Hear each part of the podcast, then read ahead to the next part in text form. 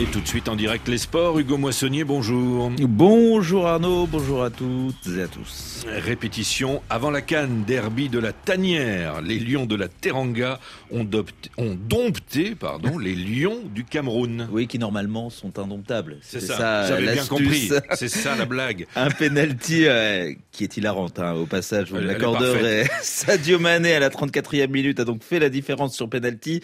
1-0 score final à Lens, succès riche en enseignement puisque les deux pays se retrouveront dès le premier tour de la Cannes en Côte d'Ivoire. On écoute Edouard Mendy, le portier sénégalais avec Martin Guess. C'est super important. Euh, comme vous êtes dans une sélection comme le Sénégal, il n'y a pas de match amicaux. C'était contre un, grand d'Afrique.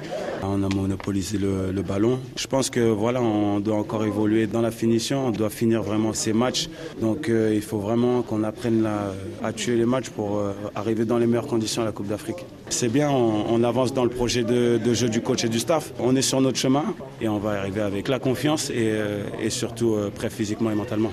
Et côté camerounais, le sélectionneur Hugo Bersong reste confiant pour la suite. Je pense que nous sommes dans une, euh, une préparation.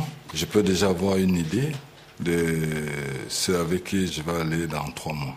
C'était pas mauvais. J'ai espoir. Je pense que d'ici, on va trouver les ingrédients qui vont correspondre pour aller dans cette compétition avec euh, vraiment un moral haut. Ils sont champions, mais j'espère qu'ils ne vont pas l'enchaîner comme on a fait en 2000-2002.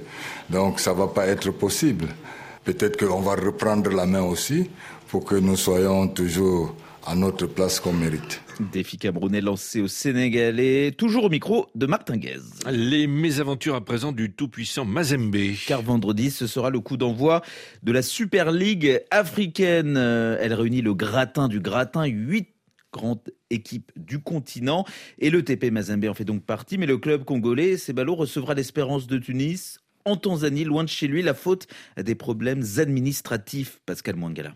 Pour le tout-puissant Mazembe, c'est de la faute de l'État congolais si le match contre l'Espérance de Tunis va se jouer à Dar es Salaam et non plus à Lubumbashi comme prévu. Le comité sportif des Corbeaux reproche à Kinshasa notamment de n'avoir pas été coopératif pour soutenir son action dans le dédouanement du matériel de retransmission de la télévision. Une approche rejetée par le ministre national des Sports de RDC, François-Claude Kaboulo-Mona Kaboulo. Le gouvernement met quiconque au défi de produire un courrier avec accusé de réception lui adressé par la CAF, soit dans la FECOFA, pour solliciter quelconque dédouanement à mot d'urgence des équipements divers.